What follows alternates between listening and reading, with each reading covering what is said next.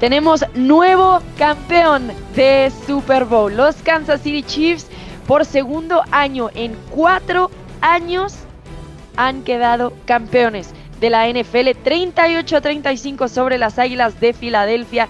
Los Kansas City Chiefs ya celebraron con su propia gente en el parade, el festival que se hizo en Kansas City. Bienvenidos a NFL Live, el podcast en español. Yo soy Rebeca Landa, muy bien acompañada, como siempre. Pablo Iruega, ¿cómo estás? Muy bien, Rebe, ¿cómo estás? Saludos también al Tapa, NFL Live en español, a nuestros amigos. Pues hay campeón, hay campeón, ya eh, todos vimos y analizamos el Super Bowl, tocaremos ese tema. Y bueno, pues entra esta etapa que no deja de haber noticias, pero ya no hay actividad en el campo. Yo le llamo el, el ayuno que engorda, porque no vemos americano, pero, pero, hay, noticias. hay, noticias. Exacto, exacto. Tapa, ¿tú cómo estás?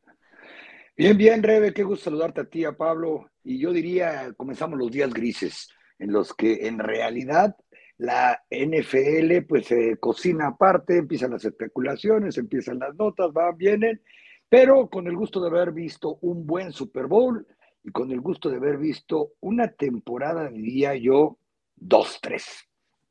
Ok, bueno, ya nos platicarás por qué te pareció 2-3. Mucha gente diría que estuvo muy buena. Bueno, las Águilas de Filadelfia iban 24-14 en la mitad.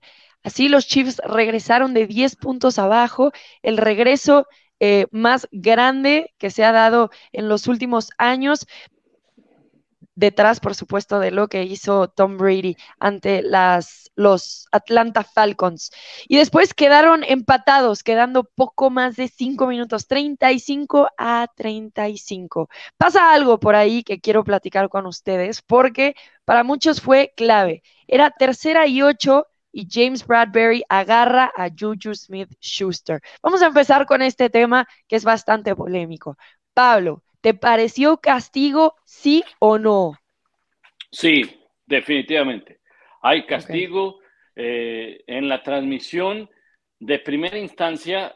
Yo te soy sincero, sí como que me quedaron mis dudas de que hoy fue medio rigorista. Ya viendo la repetición, y viendo sobre todo el ángulo que le correspondía al árbitro que mandó, que mandó ese castigo, sí lo sujeta en dos ocasiones. Eh, y, déjame explicar brevemente por qué sí creo que hay, que hay castigo. Lo sujeta por delante, le pasa la mano alrededor de la cintura, elementos ya suficientes para marcar castigo. La regla no habla de la intensidad de jalón, no te dice, tiene que ser una intensidad de 6 a 10 para que sea castigo. De 1 a 5 no es castigo, no.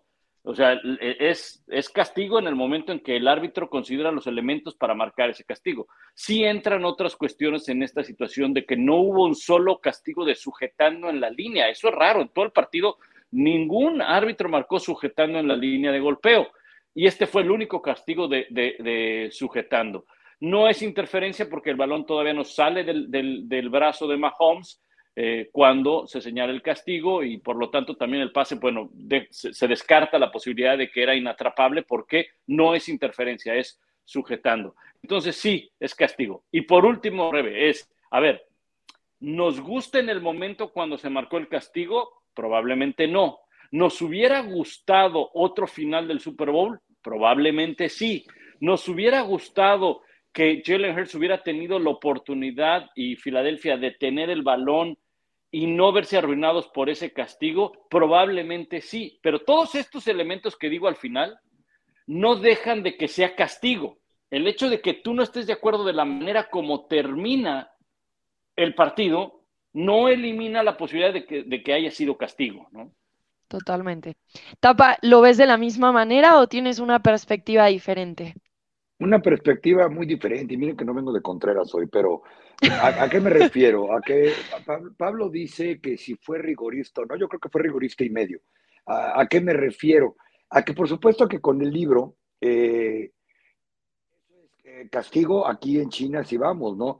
Pero generalmente es un movimiento que está permitido, son de las reglas no escritas en la NFL y que hasta lo practican, el acompañarlo para beber con una mano y con la otra uno ve cualquier intento de pase de los que haya tenido Mahomes y en alguna parte del campo a alguien le están dando en el momento del corte un jalón en el jersey.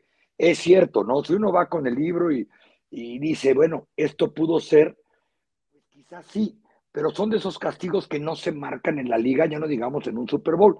Ahora, que no creo que esto marcó el, partido en cuanto a que gracias a eso ganó Kansas City, tampoco lo creo. ¿Por qué? Muy fácil, estaban en territorio de gol de campo, Kansas City le estaba pasando por encima, sobre todo en el último cuarto a, los Eagles.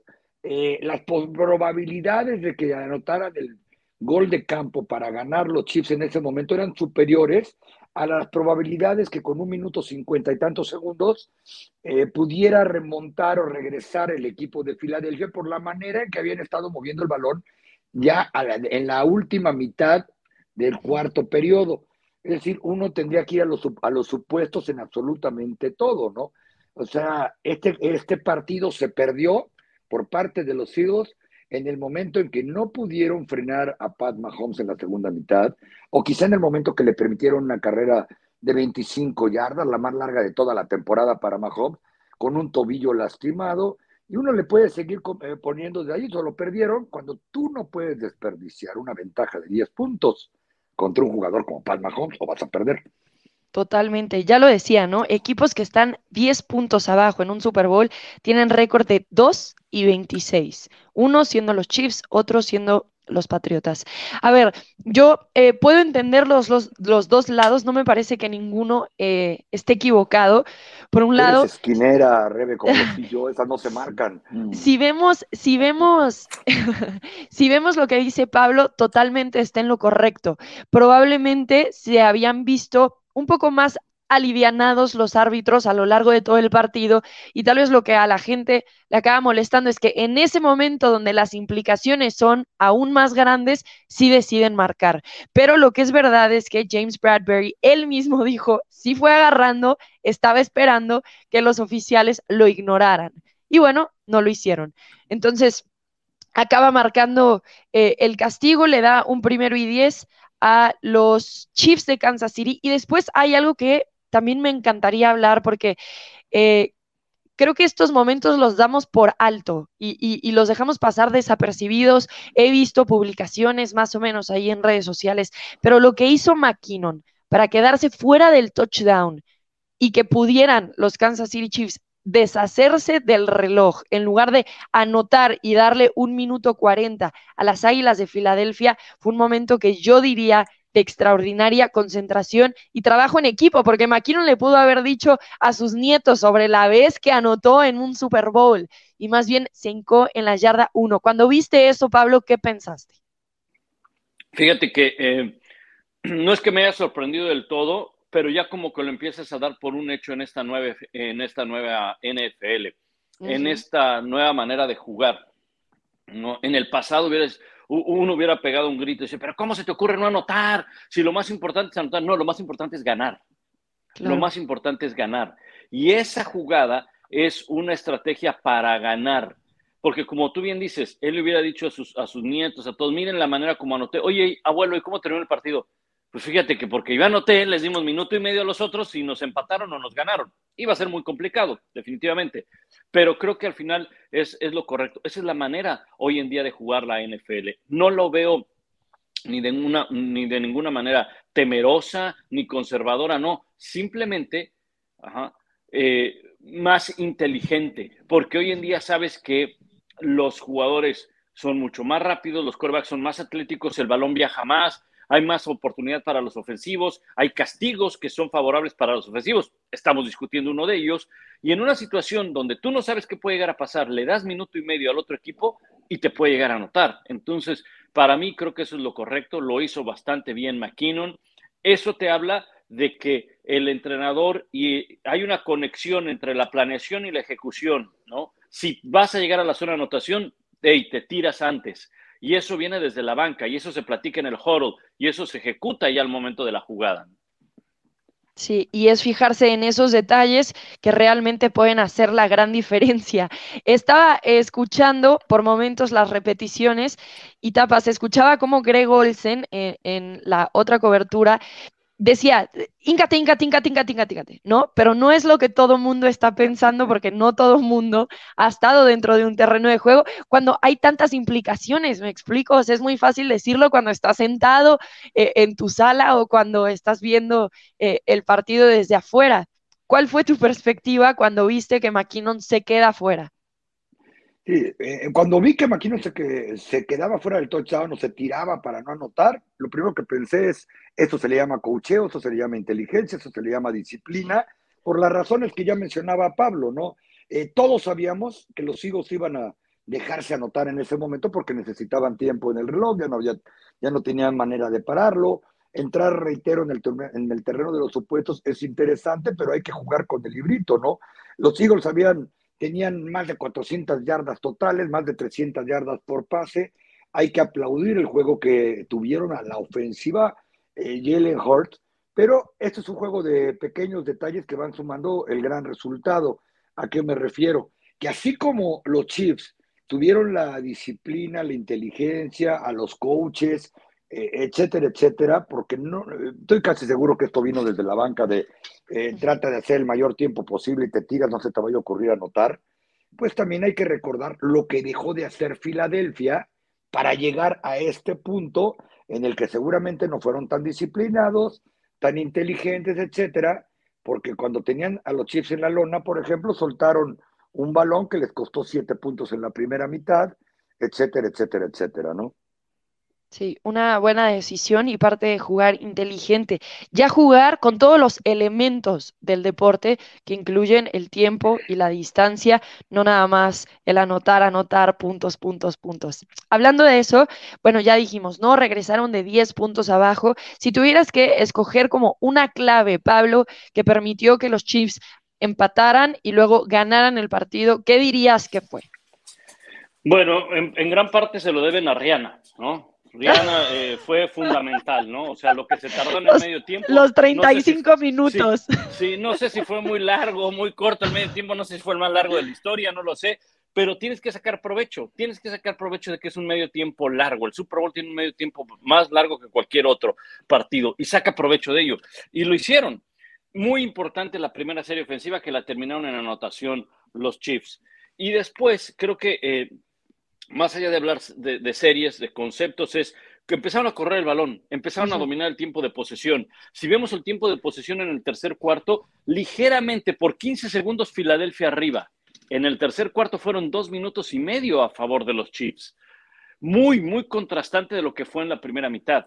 Juego terrestre, esta defensiva de Filadelfia hablábamos de que, ojo, uno de los puntos débiles es defender la carrera. Les corrieron para 158 yardas los Chiefs con, si no mal recuerdo, cinco yardas por acarreo o seis yardas por acarreo. Cinco o seis ya es bastante, ¿no? Para un, para un Super Bowl. Otro punto, la ofensiva de, Filadelfia es la mejor para correr el balón. En el tercero y en el último cuarto no pasaron de las 30 yardas por tierra. Es más, creo que ni pasaron de las 25 yardas por tierra. No pudieron correr el balón. Y otro punto bien importante es que hay una serie ofensiva de Filadelfia que es de 17 jugadas, 75 yardas, 7 minutos y medio en el tercer cuarto. Impresionante la serie ofensiva. Tres puntos. No concretaron. Y entonces ya empezamos a sumar varios. Una más, que esta fue durante todo el partido y con esta concluye otra de las claves. No hablamos de que esta defensa era la mejor en cuanto a capturas en la, en la temporada. Cero capturas a Patrick Mahomes, un pase desviado nada más. O sea, el trabajo que hicieron para, para proteger a Patrick Mahomes, que sabían que llegaba lesionado y que además se volvió a lesionar en el partido, no lo pudieron, eh, capturar, no lo pudieron capturar. Entonces, todo eso acaba sumando y en la segunda mitad, cuando se definen los partidos, es cuando, cuando aparece la figura de, Kansas City. ¿no? Y, y en las dos anotaciones que hay de Kansas City, los dos pases a Moore y a, y que son idénticos, los pases igualitos. Es una tremenda lectura del perímetro que hace Kansas City, pero desde una jugada previa. Ellos ven cómo hacen un shift entre el esquinero y el, y el safety para tomar al hombre en movimiento y en esa maniobra los agarran para que en la siguiente jugada vuelvan a, a anotar Kansas City. Fue algo, experiencia de los coaches, definitivamente. ¿Tapa? Sí, yo solo añadiría, porque tiene toda la razón Pablo, errores y claves muy puntuales, ¿no? ¿A qué me refiero? A ese balón suelto que les comentaba cuando todo el momentum, todo el ritmo, todo estaba de parte de los Eagles en la primera mitad. Jalen Hurts, que dio un partidazo, salvó ese fumble, eh, pues simplemente le da vida, le da motivación, le da todo lo que sabemos que puede provocar un intercambio de balón. Los que, reitero, pues son los que definen los partidos a favor o en contra, en playoffs sobre todo. Eh, otra clave fue no poder taclear a Pat Mahomes con un tobillo lastimado en esa carrera de cinco yardas, pues prácticamente ahí fue donde se acabó el partido para, para los Eagles. Eh, Pablo hablaba de esos 35 minutos que les dio tiempo de ajustar en el, eh, a los Chiefs. Yo diría el, tiempo que les dio de rehabilitar a Pat Mahomes, que poco antes del medio tiempo había salido con un ritus de dolor muy evidente. Entonces, todo, todo se combina a favor de los eh, Chiefs en ese momento. Eh, no es culpa de ellos, ni ellos lo provocan que dure 35 minutos. Y finalmente, también las jugadas que dejó de hacer Filadelfia sin restarle ningún mérito, simplemente porque no quiero ser reiterativo con Pablo, a, a lo que hizo Kansas City, ¿no? Pablo decía, es que no hubo capturas. Cierto, ¿por qué no hubo capturas? Porque el plan de juego de Andy Reid fue fenomenal. Eh, en todos los aspectos del partido, quiero pensar, ¿no? Entonces yo creo que sí fueron un cúmulo de cosas, pero en cuanto a, detalles puntuales o claves, creo que ese fumble, esa carrera y un par de cositas más fueron los que al final pues definen el resultado entre dos equipos que llegaron con la misma cantidad de victorias, con la misma cantidad de puntos producidos, la misma cantidad de All Pros, y que al final, cuando vas a ganar por tres puntos, esos pequeños detalles hicieron la gran diferencia. Claro, yo voy a agregar una más. Siempre hablamos de Steve Españolo y cómo hacer los ajustes a la mitad, ¿no? Y también eso, dejaron de mandar tanta presión y así entonces aumentaron la importancia de los linebackers. Eh, interrumpieron por momentos el ataque aéreo de las Águilas de Filadelfia. Entonces, veías momentos donde eh, Jalen Hurts literalmente estaba tratando de buscar espacio verde y no lo encontraba. Y ese es un ajuste como los tantos que hemos visto a lo largo de esta temporada de Steve Españolo a la mitad de, después de la mitad. La otra es que también diría que los equipos especiales hicieron parte de lo suyo porque Tony estuvo a nada de regresarla para touchdown, se quedó en la yarda 5 o 6. Y entonces también esa jugada de equipos especiales le dio bastante a estos Kansas City Chiefs que anotaron en las cuatro posesiones de la segunda mitad. Ahora ya se empezó a hablar sobre, eh, obviamente se acaba el Super Bowl, siguiente día empieza el nuevo año de la liga y empiezan a tomarse decisiones. Vamos a hablar todavía tantito más de los Chiefs y las Águilas de Filadelfia, simplemente porque quiero hacerles esta pregunta que nos hicieron esta semana en una de las columnas que escribimos, que es, ¿quién tiene más posibilidades de llegar nuevamente al Super Bowl? Mi respuesta para... La respuesta para mí es muy clara. Las Águilas de Filadelfia o los Kansas City Chiefs. Tapa, yo creo que los Kansas City Chiefs, porque para empezar, no tienen ni siquiera una decena de agentes libres sin restricciones rumbo a la eh, próxima temporada, que sí es el caso de Filadelfia, donde entre esos agentes libres está el centro Jason Kelsey y otros dos linieros ofensivos más. Porque Kansas City jugó este Super Bowl con 10 novatos en su roster activo, lo que te permite todavía manejar el tope salarial de manera perfecta, porque eh, Kansas City no tiene ningún receptor que gane más de 5 millones de dólares. El problema de formar dinastías, repetir en Super Bowl, lo hemos visto con ellos mismos, ¿no? Eh, cuando no es cuando no saben manejar el tope salarial y los muchachos que se hicieron famosos, se hicieron estelares, eh, subieron de nivel y te hicieron campeones, muy probablemente los vas a tener que dejar de ir cuando empiecen a cobrar de verdad. Pues no es el caso de Kansas City, donde ellos tienen una visión del juego muy, muy clara. La quinta parte, un poco más de la quinta parte del tope se lo va a llevar Pat Mahomes, todo gira alrededor de él, le contratas una línea que no cobre tan caro, eh, solamente los dos tackles ofensivos, que tampoco es que sean all pros, van a salir esa línea, le contratas un backfield en el que nadie cobra, ya hablé de los receptores y una defensa en, en el que tienes invertido tu dinero básicamente en dos jugadores, que son Frank Clark y Chris Jones. Todos ellos, los que acabo de mencionar, están amarrados para la próxima temporada y el resto de los muchachos puede repetir con los Chiefs sin absolutamente ningún problema de tope salarial. Sí. Bueno, y pensar que los Colts firmaron al coordinador defensivo de las Águilas, Shane Steichen, y los Cardenales firmaron al coordinador ofensivo de las Águilas, Jonathan Gannon, ambos como entrenadores en jefe. Y entonces también ese es un gran factor a considerar, ¿no crees, Pablo, cuando hablamos de la continuidad de este equipo? Definitivamente, nada más voy a poner dos ejemplos de equipos que se cayeron porque perdieron a sus coordinadores ofensivos. New England se fue Josh McDaniels y mira el desastre que, fue la, ofensiva. Del lado de, Green Bay, eh, Nathaniel Hackett se fue y mira lo que acabó siendo ese equipo de, Green Bay, independientemente de los jugadores que perdieron y, demás, ¿no? Entonces, eh, creo que sí, es, muy difícil reponerte cuando se te van tus dos coordinadores, ¿no? Sigue estando el, coach, eh, que eso es muy importante, y Siriani, sigue estando Jalen Hurts y que tiene larga vida, creo yo, ahí en, Filadelfia. Entonces, eso es, un punto a su favor. El hecho de que están en una conferencia eh, no tan complicada como la americana, pues también podría ser eh, elemento, un elemento para pensar que pudieran regresar al, Super Bowl. Pero, como bien dice el Tapa, el tema son, a ver, cómo está tu roster, cómo está la agencia libre, cómo están tus novatos, cómo está tu tope salarial. Y encuentras en Kansas City que tienen 11 millones de espacio en el tope salarial, son el, 14, el, decimocuarto equipo en el tope salarial con el, mayor espacio en la NFL. En este momento el promedio del tope salarial en la NFL es de 4 millones de dólares, el average. hay equipos que están mucho, mucho eh, por, debajo de ese tope salarial. Kansas City tiene números, números positivos en este momento. Tiene cantidad de novatos que no le van a afectar en los 3, 4 siguientes años.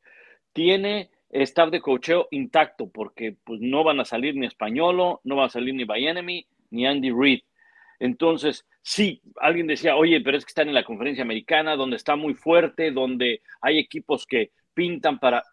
¿Y quién la ha dominado en los últimos años? La ha dominado Kansas City. Kansas City ha llegado a cinco finales de manera consecutiva. No veo por qué no puede estar peleando todavía eh, en, en, ese territorio Kansas City. Entonces, Creo que este equipo de Kansas City pudiera estar todavía más fuerte del que ganó el Super Bowl contra San Francisco por el tema simplemente del, del roster que tienen plagado de novatos y, eh, insisto, sin agentes libres que les vayan a, repercutir en tope salarial o, a pérdida de jugadores.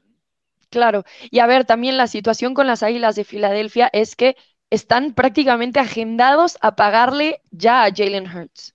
Entonces, si de por sí van a perder a 11 agentes libres, de los cuales 10 son titulares, y en el proceso le tienes que pagar a tu coreback, eh, que ya confirmado te quieres quedar con él, y además pierdes a tus coordinadores, sí parece que eh, están en un proceso difícil las Águilas de Filadelfia. Eh, algo decía ayer Pat Mahomes en el parade, decía, ¿Qué es esto de la transición? Nosotros estábamos en reconstrucción y pues quedamos favoritos, quedamos campeones del Super Bowl. No todo mundo puede darse el lujo de decir eso. Hay equipos que entran a transición, entran a reconstrucción y se tardan bastante en volver a el Super Bowl. Pero bueno, creo que coincidimos en que los Chiefs entre estos dos equipos tienen las mayores posibilidades. Ya dijeron también los Chiefs que van a estar de regreso Andy Reid, como bien decías, confirma que no se va a retirar a los 64 años.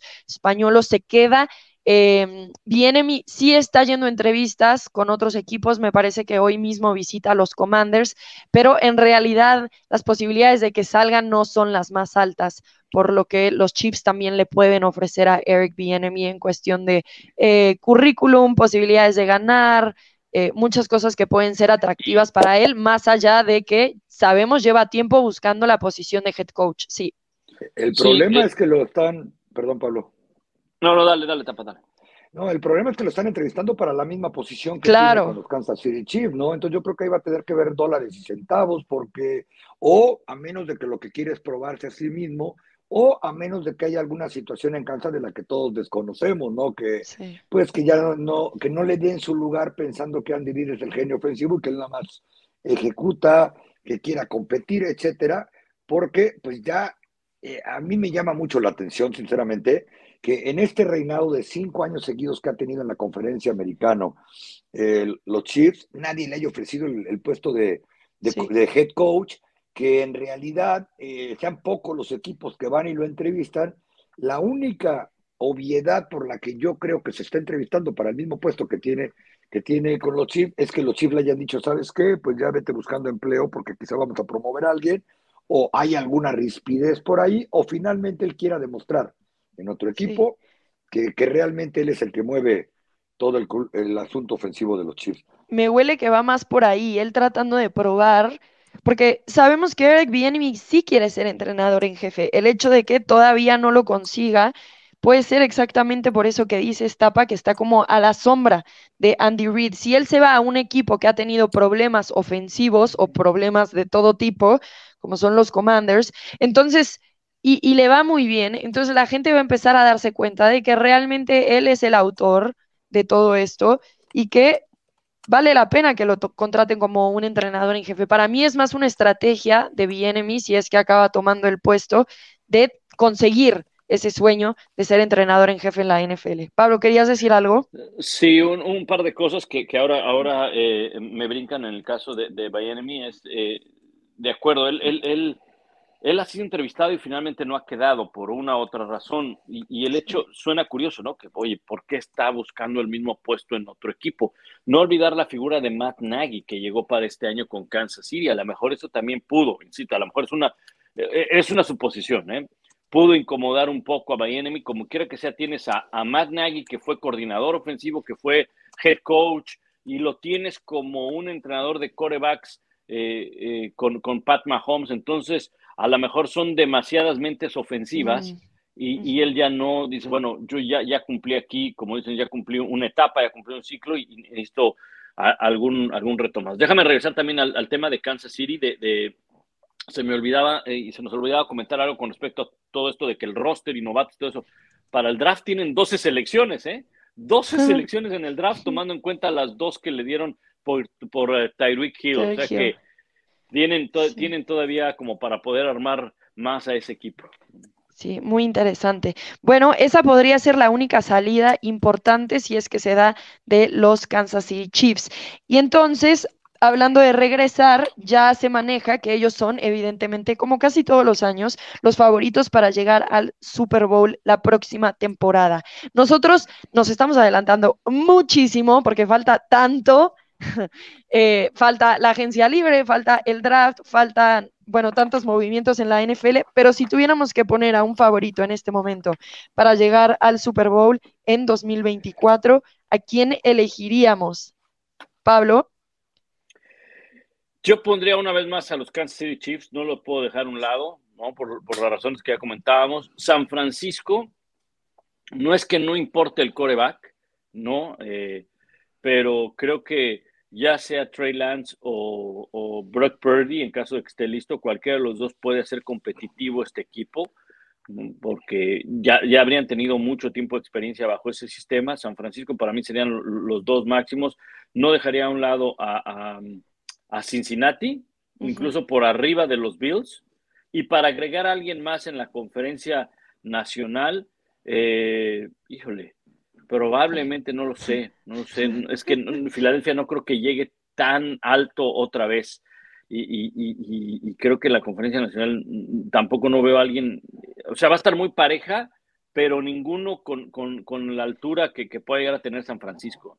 Sí, sí, hay, hay, hay mucho ahí en, en la nacional. ¿Tú, Tapa, tienes algún favorito ya para el 2024? Y, bueno, para hacerle como si esto fuera la Fórmula 1, después quito al equipo que siempre queda campeón eh, y coloco al que sigue. Yo creo que Cincinnati, la conferencia americana, puede ser el equipo que llegue al Super Bowl. Cerraron muy fuerte, se quedaron a nada de repetir en el Super Bowl. Eh, eh, es un equipo cuyos jugadores estelares, la gran mayoría va a llegar a, están de cuarto año para abajo y han estado en dos finales de conferencia americana consecutiva, es decir, están cerca de eso, incluso salvo, si quitas de la ecuación probable Pat Mahomes, que para mi humilde opinión sin duda es el jugador que está por arriba del resto en la NFL.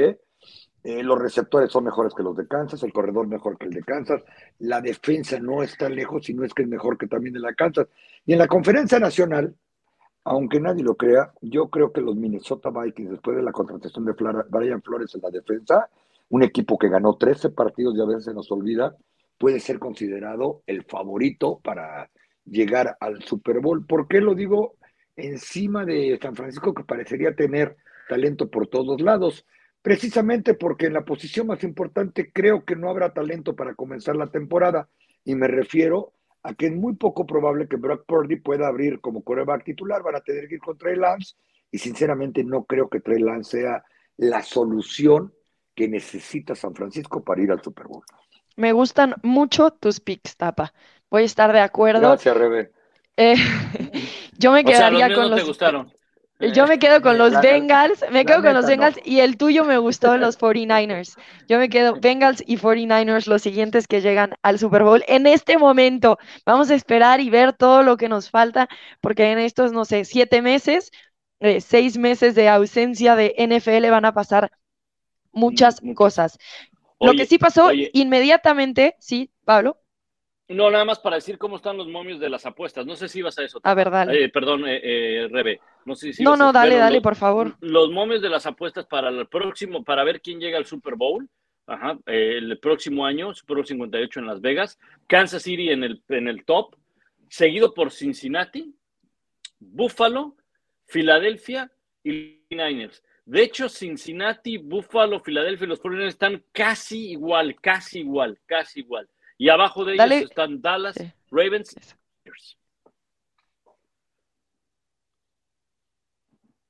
¿Y después? ¿Después de quién? ¿De San Francisco? ¿Dallas? No, después de Ravens. Ah, ah Chargers, fue el último que no te escuché. Los Chargers. Sí, sí, los Chargers, exacto. Bueno, entonces la gente de Dallas, Tapa, se puede ilusionar con esa quinta posición. ¿Tú los ves por ahí como los quintos favoritos para llegar al Super Bowl? Porque como bien dijo Pablo, no sé cómo le hacen, pero cada, cada receso de temporada aparecen en el top six de, entre favoritos. la realidad es que, sí, de verdad, ¿eh? y es por la gran afición que tienen. Recuerden que los momios se mueven de acuerdo a la gente que les pone su dinero en particular. ¿Y a qué me refiero que lo veo poco probable? Porque hay 22 agentes libres en Dallas, calladitos, calladitos. Eso eh, eh, van a tener que decidir cuánto dinero le pagan a Sid Lamb, porque como se comenta en Dallas, páguenle ya y denle un cheque en blanco o ya después vean qué, qué hacen. Eh, su mejor corredor la temporada pasada, Pro Bowler, Tony Pollard, todavía está en muletas y, con una lesión grave. va a haber cambio de coordinador ofensivo. Es decir, cuando uno ve de qué manera están armados los equipos de la NFL en este momento, y uno voltea a ver de cerca a Dallas, eh, la posición más importante, pues puede ganar partidos, pero también eh, comete errores, ¿no? Y me refiero a Dak Prescott en particular, porque yo estoy convencido de que no tienen otra mejor opción, pero, y es un quarterback que ha ganado 25 partidos en los últimos dos años, no es fácil ganar 25 juegos en la NFL, eh, por eso sacaron al coordinador ofensivo para que tenga un nuevo entrenador y, ver si así puede dar el paso al siguiente nivel. Y cuando ustedes mencionan o mencionamos a todos los que están arriba de ellos como favoritos, los veo con mejor equipo de ambos lados del balón en términos generales. Mm. oye, Rebe, nada más mira, en este tema de los momios, ok, el último, el último, Houston. Ok. Antes de ellos, Arizona. En la posición 30, los Colts. ¿Quién, crees que en la ¿Quién creen que está en la posición 29 para ganar el Super Bowl según los momios? no, Rebe, tampoco, no, no, no, no, no seas así, Rebe, no, no, no. Si hubieras dicho los Broncos, iba a pensar que eso ya era ganas de molestar, ¿eh? Sí, sí. La era post-Brady, Tampa Bay. Mm, sí, tiene mucho sentido. cayeron ante las primeras apuestas. Es que no tienen coreback, no tienen coreback. Eh, este, ya deja tú que se haya ido Tom Brady. No tienen coreback. Creo que el único que está en el roster o, que no es agente libre o que tiene contratos asegurados este chico Cal Trask, el de Florida. Bueno, me encanta que hables de ese tema. Me encanta que hables de ese tema porque podemos empezar a hablar ya de los corebacks, ¿no? A ver, eh, despuésito de que se acaba el Super Bowl, acaban cortando los Raiders a Derek Carr, porque sabíamos que si se quedaba hasta el 13 de febrero, entonces tenían que pagarle los 40.4 millones de dólares que eran garantizados si él seguía en el roster hasta febrero 13. A la mera hora, Derek Carr fue buscado por los Santos de Nueva Orleans previo a que se acabara su contrato, pero Derek Carr no aceptó el canje, venía en su contrato que tenía que él aprobar el canje, decide no, Raiders, no quiero que consiga nada a cambio de mí. Y entonces resulta que es agente libre. Derek Carr es una opción, no sabemos bien qué va a pasar perdón, con Aaron Rodgers, que se fue a su retiro de obscuridad y silencio. También sabemos que los 49ers dijeron que Jimmy Garoppolo no ven cómo podría regresar a San Francisco. Y ahí estamos hablando de tres corebacks que son llamativos. Sabemos por lo pronto que Derek Carr y Jimmy Garoppolo sí están disponibles entre los varios equipos que están buscando coreback, como son los Bucaneros de Tampa Bay, a dónde los vemos llegando cuáles son las mejores posibilidades. Les recuerdo que está por ahí en la conversación también los Jets, que no están contentos con Zach Wilson, que está por ahí Nueva Orleans, que por más que tienen Andy Dalton, James Winston no es suficiente. Las Panteras de Carolina, que no quedaron contentos con las pruebas que hicieron toda esta temporada, donde eh, obviamente los Bucaneros de Tampa Bay Así que hablando de Derek Carr, y Jimmy Garoppolo, ¿los ves llegando posiblemente a estos bucaneros de Tampa Bay, Pablo? Es una de las opciones. Yo creo que, yo, creo que eh, cualquiera de los dos va a tener eh, cualquier cantidad de ofertas. Son corebacks experimentados, corebacks eh, con resultados en la NFL de cortes distintos, definitivamente. Pero lo que buscas en esa posición es la experiencia. Por eso es que vemos muchos corebacks que, que en los últimos años no han podido tener éxito y siguen agarrando trabajo, ¿no? Ahí está el caso de Carson Wentz, por ejemplo. Entonces, la demanda es, eh, es eh, mucha en la NFL y, no, hay, no hay una gran cantidad de quarterbacks con esa, con esa calidad o con esa experiencia. Otro equipo del cual yo creo que pudieran estar los dos eh, observando y, viendo es Tennessee. Tennessee es un equipo que, que necesita más que nunca un quarterback. Derrick Henry no tuvo una muy buena temporada, no hay receptores abiertos. Entonces, sí sería interesante ver a los dos en mejores fíjate. O sea, a mí Derek Carr me gustaría verlo en un mejor equipo porque los Raiders realmente nunca fueron un buen equipo y, no digo que, que él eh, esté por arriba de él, no, no, pero cuando tú le pones un buen coreback, un equipo bien armado, puede, puede encontrar muy buenos resultados, ¿no?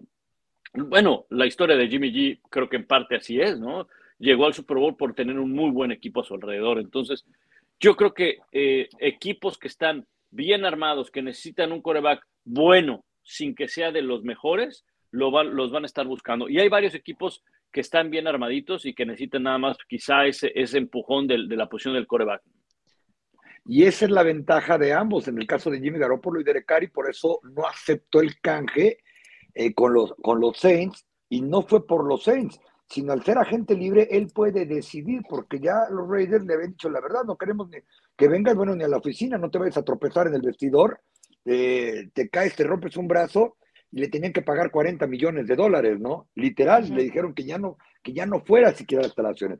¿Qué sucede? Que ahora ambos pueden darse el lujo en una NFL donde no hay 32 corebacks y 32 hombres en este planeta calificados para ser coreback en eh, nivel NFL, de ambos tomar qué es lo que más les conviene. Por ejemplo, Pablo, hablas de Ryan Tannehill y los Tennessee Titans. El problema es que Tannehill, con buen dinero y con buen impacto en el tope salarial, eh, tiene contrato por dos temporadas más, porque probablemente ese sería el lugar donde más les, le convendría a Jimmy Garoppolo por el tipo de juego con el que él ha sido exitoso cuando está acompañado de un buen ataque terrestre. Por ejemplo, Derek Carr, si lo llama Tampa Bay, de los equipos que hemos mencionado que no tienen coreback, a pesar de que estén en el vigésimo noveno sitio entre los apostadores, como nos comentabas, Pablo, probablemente voltee, bueno, es un coreback más vertical. Ahí tienen a Mike Evans y tienen este, a Chris Goodwin. O sea, uno voltea y probablemente a un coreback que le gusta lanzar el balón y que, como bien dijeron, nunca tuvo un gran cuerpo de receptores con los Raiders hasta que llegó Davante Adams este año y se ve que ahí pues muchas cosas ya no funcionaban bien y no me refiero entre ellos, sino en general, cuando ya tu coreback le dices faltando tres juegos ni te presentes a entrenar, eh, pero probablemente a él le pueda gustar porque él mucho de esto va a tener las llaves del auto en su poder, eh, porque ya no pertenece a ningún equipo, no tiene restricciones y yo en un descuido, depende de cómo sea el tema con Brock Purdy y lo que esté sucediendo con Trey Lance, en un descuido accesiblemente con contrato de un año para los 49ers, ¿no? con el equipo que tendría a, su alrededor, porque yo no creo que a los 49ers, eh, ya en el que va a ser el tercer año de un contrato garantizado por cuatro para Trey Lance, a pesar de todo lo que les tengan, eh, vayan a querer dejar pasar la ventana de oportunidad jugándosela con un coreback que no está aprobado. Algo que me parece interesante es pensar, Jimmy Garoppolo tuvo mucho, o bueno, no tuvo mucho éxito, pero ya trabajó con Josh McDaniels, porque él iba a ser el sucesor de Tom Brady en los Patriotas de Nueva Inglaterra. ¿Qué tanto eso podría hacer o eh, interferir o ser parte de la decisión de que Jimmy Garoppolo posiblemente llegue a los Raiders? Me pregunto lo mismo en el caso de Aaron Rodgers en caso de que decida seguir jugando y que quiere un nuevo aire, que quiere fuera de Green Bay. Me pregunto, ¿llegará a los Jets porque ahora Nathaniel Hackett es el coordinador ofensivo de Nueva York? ¿Qué tanto creen ustedes que pesan como más allá del contrato y que llegas a un buen lugar. Pero, por ejemplo, Aaron Rodgers llegaría a un muy buen equipo de los Jets que literalmente están posiblemente a un coreback de ser un extraordinario equipo, que es un equipo serio, que tiene gran talento joven. Ya vimos a dos de sus novatos ganar premios en los NFL Honors. Eh, tienen a Robert Sale, un entrenador que ha ido mejorando a este equipo, que es de mente defensiva. Después tienes a Nathaniel Hackett, que es de mente ofensiva, coordinador ofensivo, con quien creó la ofensiva más productiva de la NFL tres temporadas consecutivas con Aaron Rodgers. ¿Qué tanto le puede pesar eso a Aaron Rodgers decidir ir, por ejemplo, a los Jets? ¿Y qué tanto le puede pesar eso a Derek Carr decidir ir a los Raiders? Sabiendo que Josh McDaniels trabaja bien con él, que cuando tuvo que actuar bajo el sistema de Josh McDaniels, cuando Tom Brady estaba pasando por el Deflate Gate y tuvo buenos números, lo va a llamar a irse a Las Vegas. Pablo. Sí, definitivamente que pesa, pesa, mucho, ¿no? Y por eso es que de inmediato en cuanto Aaron Rodgers y, Green Bay dijeron que es muy probable un, posible, pues, eh, eh, romper las relaciones o que ya no continúen juntos, pues se habló mucho de los Jets. Yo la verdad sí, sí creo que sí, sí pesa, sí pesa, porque eh, en la mayoría de los casos cuando hay una reunión eh, sí, sí, cuando se vuelven a encontrar coreback y, coordinador ofensivo en un equipo es porque en el pasado les fue bien, ¿no? O sea, no vas a traer como coordinador ofensivo o como coreback, no vas a buscar a ese coordinador ofensivo donde te fue mal, ¿no? Entonces, eh, me llama la atención que, por ejemplo, por ese lado sí lo veo factible. Por el, otro, por el lado que no lo veo factible es si la arrogancia de Aaron Rodgers le, le permite estar en un equipo como los Jets. O sea, no dudo que hay talento. Digo, ahí está el ejemplo de Brady, ¿no? Nadie se iba a imaginar que Brady iba a acabar en Tampa Bay, ¿no? Tú buscarías un, no sé, otro tipo de franquicia, no te irías a una franquicia que eh, históricamente ha sido perdedora, ¿no? Que no llena ni el estadio, claro. Exacto, exacto. Pero bueno, la visión de Brady fue, bueno, este equipo tiene un roster completo, podemos competir y, adelante. Pero no sé, no sé porque son eh, maneras distintas de pensar y no quiero traer aquí a, Brady a, la discusión, ¿verdad? Pero enfocándome solamente en el tema de, de, Aaron Rodgers, creo que Aaron Rodgers nos ha demostrado una y otra y otra vez que a él lo que le importa primero que nada es él y después él al final él y ya después se acuerda que hay un equipo. Y yo entiendo que los, los contratos, pues tú debes de pensar en tu persona, ¿no? Los contratos son en base a tu persona, a lo que tú puedes ganar, pero cuando ya estás dentro del vestidor, ya es otra cosa. Y, y, Aaron Rodgers como que no ha manifestado eso. Entonces, no, esa arrogancia yo no la veo como que, que lo permita llevar ahí a los Jets. Y del otro lado, creo que no sé si la, la manera de juego tapa de los Raiders con las armas que tienen le favorezcan a un Jimmy G que, eh, que es más un coreback de, bolsa de protección, de, que necesita juego terrestre, necesita una buena defensiva. No lo sé, pero, pero pudieran darse esos reencuentros, ¿no? Sí, fíjate, Rebe, que esa situación que dices de Jimmy Garoppolo, yo no la descarto. Tiene razón Pablo por ciertas cuestiones del sistema, pero este equipo en realidad a la ofensiva no voltea a ver. Tienen tremendo a la cerrada, tienen uno de los tres mejores receptores, o que solía ser uno de los tres mejores receptores. George McDaniel lo conoce.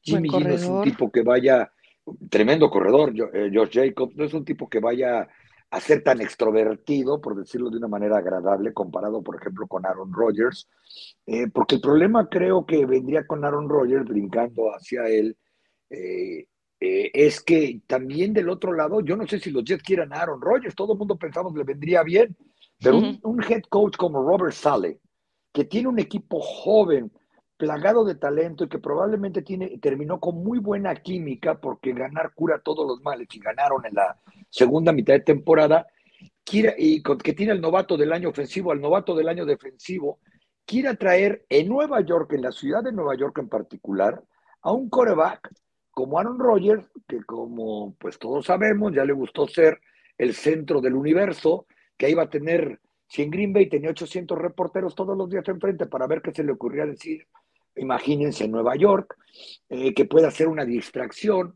Eh, Aaron Rodgers va a ir a un lugar donde le prometa, se lo firmen y le perjuren que va a tener influencia para ver que sí, que no, en todos aspectos. Y ahí es donde Robert sale, quién sabe si esté de acuerdo, o que el mismo Nathaniel Hacker diga, ya me libré de este catarrito, sí, ganamos muchos partidos y fuimos MVPs y lo que quieran, pero yo aquí soy el coordinador ofensivo y tenerlo que estar aguantando todos los días. Eh, es decir, no sé si él va con la química de un equipo como el de los Jets en New York. Y, eh, y lo de Jimmy, yo creo que él sí podría hacer por ahí sentido, reitero, por lo que platicaba Rebe de su relación que pudiese tener, porque tampoco fue tan larga con George McDaniel, pero sí podría llegar a una ofensiva en la que le pudieran, en la que le pudieran ayudar. Serán preguntas que se irán contestando a lo largo de esta temporada baja. Nosotros eh, nos despedimos básicamente.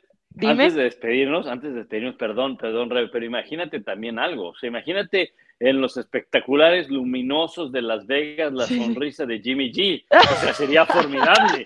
Ahora imagínate en Broadway caminando Aaron Rodgers con lentes oscuros a las 8 Sí lo veo, sí lo veo, sí lo veo. No, no, no. O sea, es más, yo creo que los dos están más interesados en esos mercados que los, que los propios equipos. Totalmente, totalmente. Bueno, serán respuestas que iremos contestando a lo largo de esta temporada baja. Muchísimas gracias nuevamente por acompañarnos durante toda esta temporada 2022-2023 por semana a semana, mandarnos sus comentarios, eh, escucharnos a través de sus plataformas favoritas. Y estaremos de regreso, espero pronto. Muchísimas gracias, Pablo. Un abrazo, Rebe, muchas gracias. Eh, mucho éxito en lo que viene ahora en la pretemporada con torneos de tenis y demás que tienes. Y por aquí estaremos. un abrazo también al Tapa y por supuesto a la gente que nos escucha semana a semana en NFL Live. Muchísimas gracias, Tapa.